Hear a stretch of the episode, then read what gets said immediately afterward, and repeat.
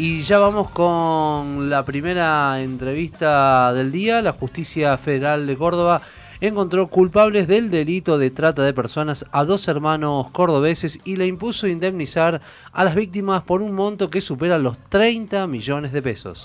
En la causa hay otras personas acusadas que son quienes ejercieron de prestanombres para que los hermanos Fabio y Daniel Barey pudieran dar apariencia legal al dinero proveniente del delito que cometían. Para hablar de este tema ya estamos en comunicación telefónica con el fiscal federal Carlos Gonela.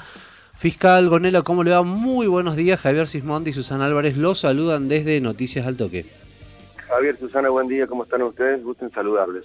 El gusto es compartido, fiscal. ¿Cuál es la condena que recibirán los hermanos Barey y cómo es este procedimiento para lograr que se indemnice a las víctimas?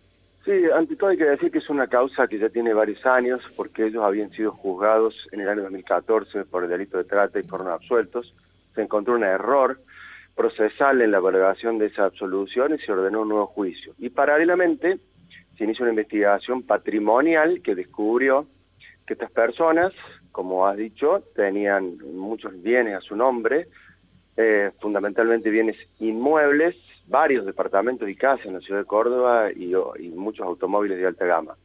Eso eh, generó una investigación por el delito de lavado de activos y se juntaron las causas, es decir, el delito base de trata de personas, que consistía en la explotación económica y la prostitución de mujeres bajo la modalidad de trata en locales céntricos, en cuatro o cinco locales céntricos en la ciudad de Córdoba, eh, y eh, la legitimación del dinero ilícito obtenido a través de la adquisición de bienes. Entonces, eh, al momento de encontrarse esta causa juicio, las defensas plantearon hacerse cargo, hacerse responsables de estos hechos, desprenderse de los bienes, no discutir el origen ilícito de estos bienes y por eso se llegó a un acuerdo. Si El acuerdo prevé la indemnización a más de a 30 mujeres que fueron explotadas entre los años 2001 y 2012, haciéndose un cálculo en función del tiempo que cada una de ellas estuvo en esa situación y se arribó a ese monto. ¿sí? Se hizo un acuerdo, se formalizó el día de ayer y bueno, eh, eso es lo que ha acontecido en esta causa.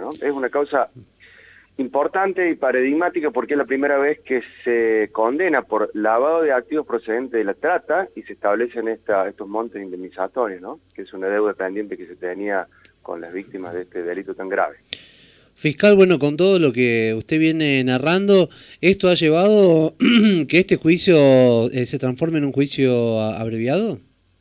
Sí, porque, digamos, a ver, las alternativas que tenemos en la ley para resolver un juicio, una causa, una vez que está elevada, es decir, que terminó la etapa de instrucción, de investigación y se eleva a los tribunales orales, el juicio oral, es decir, el juicio abierto, como se ve en las películas, donde se discute la prueba de manera verbal, vienen testigos, eh, personal de la Fuerza de Seguridad, o el procedimiento de juicio en donde los acusados tienen la posibilidad de defenderse, negar la responsabilidad, etc. El otro es el juicio abreviado, en donde ellos, vamos a decirlo de manera más simple, levantan la mano, se hacen cargo, asumen su responsabilidad y eh, aceptan la pena solicitada por la Fiscalía. Yo en este caso consideré que para resolver la causa en un juicio abreviado, eh, era, para mí me bastaba la pena de cuatro años de prisión para ellos y condena de ejecución condicional para las personas que habían puesto su nombre para los bienes. Y obviamente el desprendimiento y no cuestionamiento de los bienes que habían hecho eh, en virtud, como consecuencia de su actividad ilegal. Y esos son los bienes que se van a ejecutar y liquidar eh, para poder indemnizar a las víctimas. ¿no?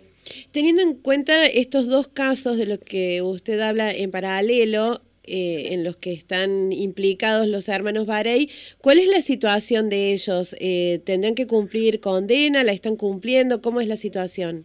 Ellos cumplieron dos años y ocho meses en prisión preventiva el tiempo que les sirve a ellos para acreditar las dos terceras partes de la condena de cuatro años que ellos aceptaron, con lo cual ellos mantendrían su situación de libertad.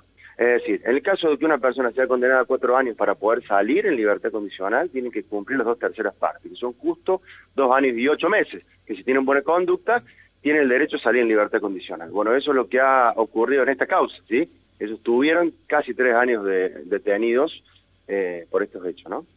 Fiscal, bueno, ¿cuántos fueron las víctimas de los acusados? Y bueno, ¿cómo refirieron también que resultaron engañadas?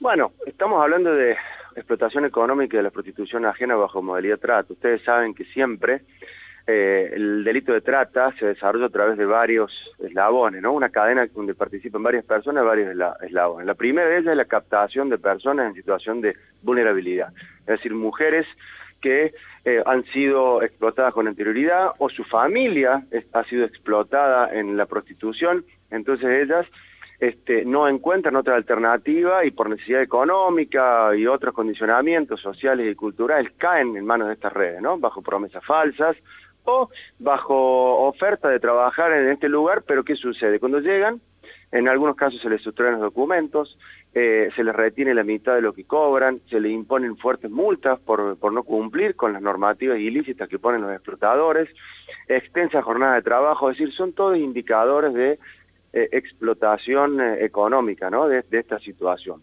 Eh, esos son básicamente los indicadores en que se dieron en este caso y que nos permitieron a nosotros configurar el hecho como, como trato de personas. Fiscal, teniendo en cuenta que los implicados en estos hechos Em, están en libertad, digamos, y que las víctimas que salen de este tipo de situaciones salen de una manera más vulnerable todavía. ¿Hay algún procedimiento que dispone la justicia o algún organismo estatal para dar acompañamiento más allá de lo económico a estas víctimas? Sí, absolutamente. Es muy importante tu pregunta porque la problemática tan compleja de las personas que resultan víctimas de estos graves hechos no se resuelve con una indemnización económica.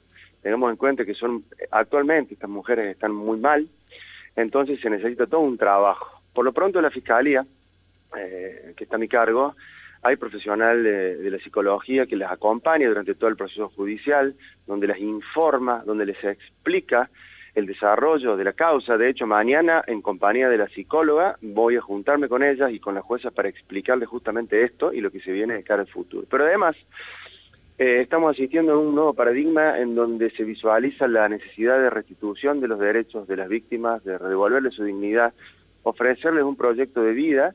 Entonces ahí vamos a poner en juego todos los dispositivos que hay, estatales, provinciales y municipales, de manera tal que no solo se agote en una reparación económica, sino que se les acompañe a los fines que se pueden elaborar un proyecto de vida a través de la inserción en eh, el acceso al trabajo, la educación, la vivienda y la salud para ellas y para sus familias. Hay muchas de estas mujeres que tienen hijos e hijas que son menores de edad.